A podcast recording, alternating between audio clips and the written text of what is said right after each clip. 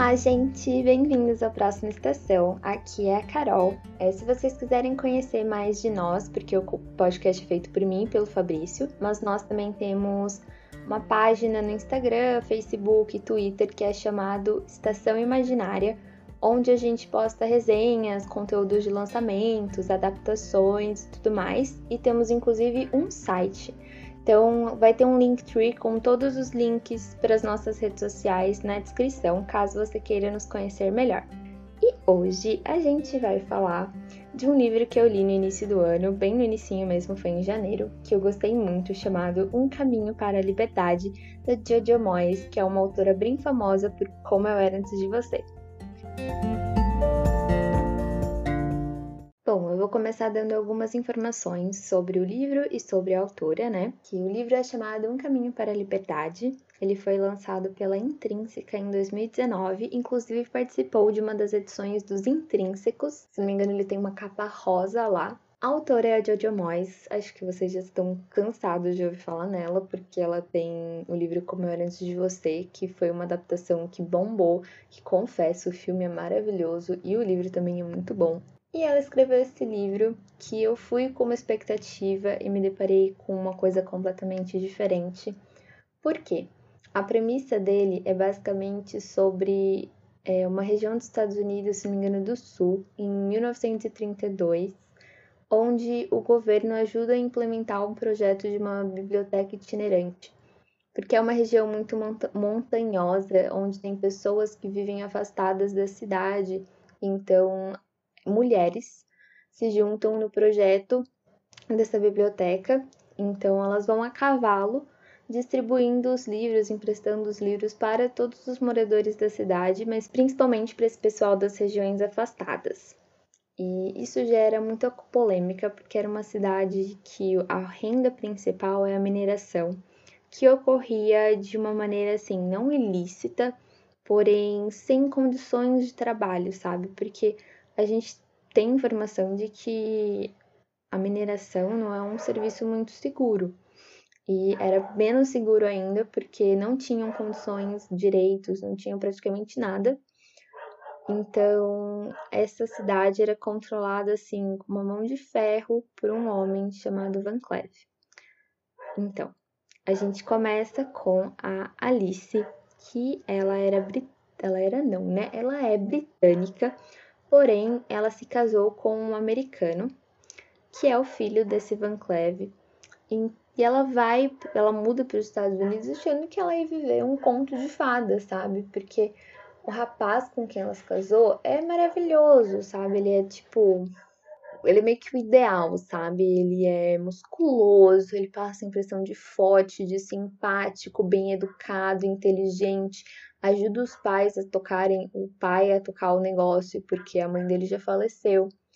Só que quando ela vai para lá, ela descobre que não é tudo isso, sabe? O relacionamento dela começa a ter muitíssimos problemas. E é óbvio que para a população, todos esses problemas são culpa dela. Nenhum deles, nenhum dele é culpa do marido dela. É tudo culpa dela. Então ela começa a não ser bem vista, né, pela cidade, porque é uma cidade pequena, então muito conservadora. Temos mais uma personagem assim que também é mal vista pela cidade, que é a Marge, porque ela tem um histórico familiar bem peculiar. A família dela, faziam bebidas alcoólicas de maneira ilícita. Tem um nome para isso, mas eu esqueci. E o pai dela comprava muita briga, matou gente, os irmãos dela também, era tudo meio da pá virada. Então a Marge, que foi quem sobrou na cidade, tem assim uma fama horrível e que ela é muito, muito, muito mal vista. E essas duas foram assim as personagens principais ao meu ver, que são bibliotecárias itinerantes e cuidam da biblioteca.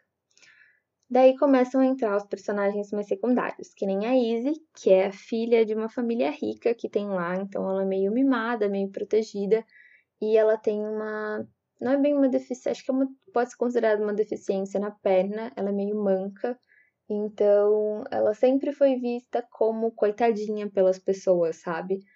Não de maneira totalmente ruim, mas achavam ela uma pessoa muito delicada, muito, ai meu Deus. e ela vai para lá e se sente assim, ela vai para lá por influência da mãe e se sente, se renova, sabe? Com a influência do projeto. Tem a Sophie, que é uma, Sophie Sofia, que é uma mulher negra, que é restauradora de livros, e ela também vai participar da biblioteca. E tem, se não me engano, a Betsy, que para mim ela foi a mais deixada de lado, assim, então não tenho muito o que falar dela, pra ser sincera. Mas enfim, juntam todas essas mulheres num projeto de biblioteca itinerante, onde elas, que assim, naquela época as mulheres eram vistas como pessoas que têm que ficar em casa, têm que cuidar da casa, têm que cuidar dos filhos, e elas passam o dia todo fora andando a cavalo, levando livros para as pessoas. Então, nesse começo já é um muito mal visto pela cidade, porque eles não acham que tem necessidade disso. Só que piora quando elas começam a se envolver na questão trabalhista das minas e tudo mais, começam a interferir nessas coisas. Eu sei que isso é a história em si do livro. Daí vão ter todas as oposições contra a biblioteca, elas lutando contra todas as oposições e tudo mais. Porém, o que eu quero pontuar nesse podcast é algo que você não encontra na sinopse, que é o que eu senti lendo esse livro. E foi maravilhoso, porque eles têm uns, ele tem personagens tão bem construídos, mesmo que seja um livro só, mesmo que assim seja bem dividido entre eles as atenções, a quem fica mais com foco é a Marge e a Alice. E o resto é bem distribuidinho assim. Mas mesmo assim, eles criaram uma rede entre esses personagens principais tão forte e tão bonita e tão gostosa de ler, que foi um livro que me deixava feliz. Porque ele, ele tinha tantos momentos assim, simples, modestos, mas que eram lindos ao meu ver, que eu ficava tão emocionada que eu chorava, mas eu chorava. E eu sabia que iam vir as coisas ruins, eu sabia que ia. Porque diz na sinopse, né? Que eles vão enfrentar desafios por conta da oposição da cidade com a biblioteca itinerante. Então, eu sabia que ia vir coisa ruim, mesmo quando vinha, eu ficava triste, claro, mas eu gostava tanto de ver a maneira que eles se uniam para resolver tudo, para apoiar um ao outro, até nos seus dramas, nos seus dramas particulares, sabe? Cada um com o seu, que nem a Marge lidando com pessoas que são contra ela, principalmente por, por ela estar tá mais à frente nesse projeto, foi um dos motivos de ficarem contra ele. A Marge lidando com isso, a Alice lidando com os problemas dentro da casa dela, porque ela mora com o marido e com o sogro, que é o que é dono das minas e tudo mais. E aquele homem, o sogro dela, péssimo. Ele é uma pessoa extremamente conservadora, mente fechada e que consegue tudo o que ele quer na base da força. Então, ela tem que lidar com tudo isso dentro da casa dela, entre outros problemas, os quais eu não vou mencionar para não ser spoiler, mas que tem muitos.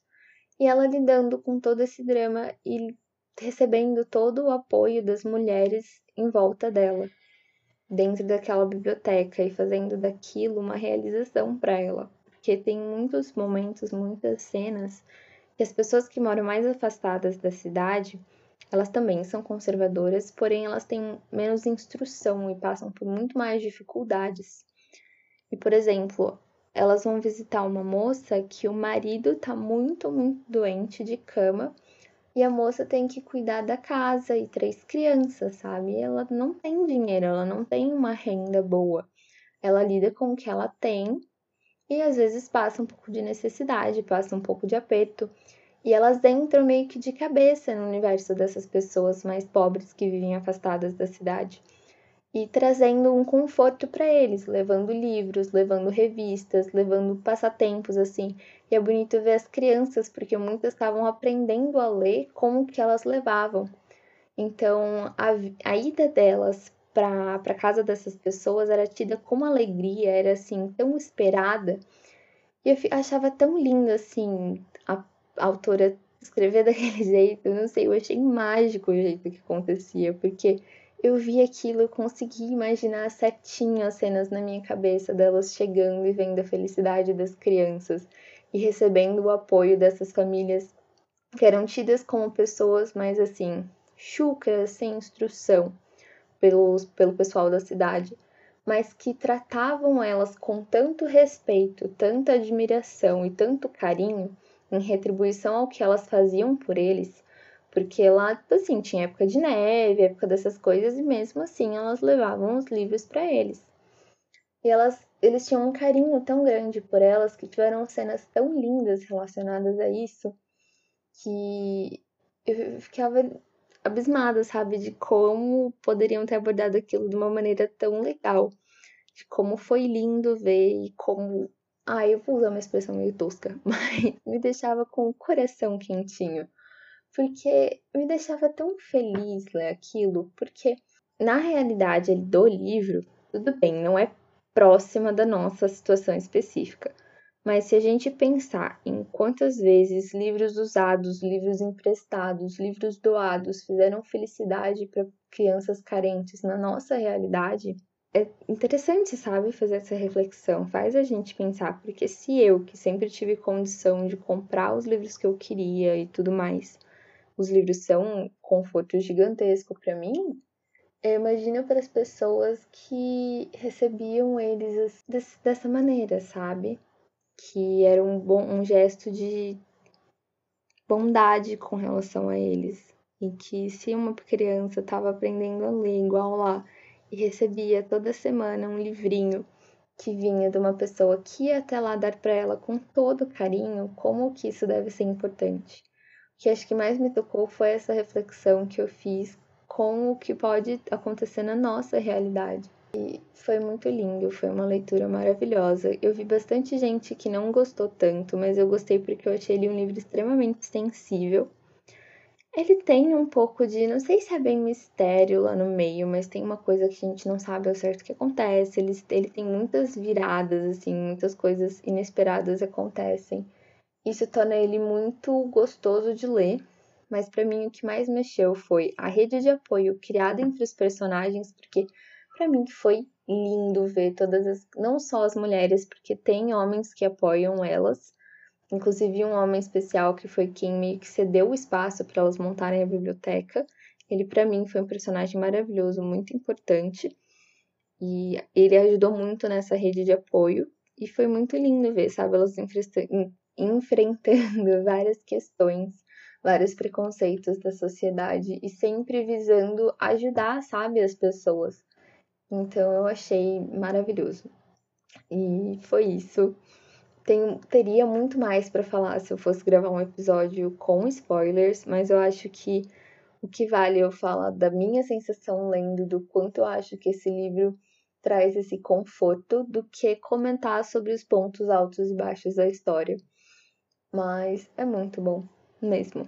Eu recomendo demais que vocês leiam e se preparem para chorar, porque se vocês são pessoas sensíveis como eu, esse livro vai derreter o coração de todo mundo. Bom, gente, essas foram as minhas considerações sobre Um Caminho para a Liberdade da Jojo Moyes. Quero lembrar vocês que o link comissionado para comprar esse livro na Amazon vai estar na descrição, mas vocês podem comprar qualquer outra coisa por ele também que a gente vai receber uma pequena comissão da própria Amazon, vocês não pagam nada mais por isso, só que ajuda muito a manter todas as nossas plataformas. Então foi isso, até o próximo episódio, vejo vocês numa próxima estação.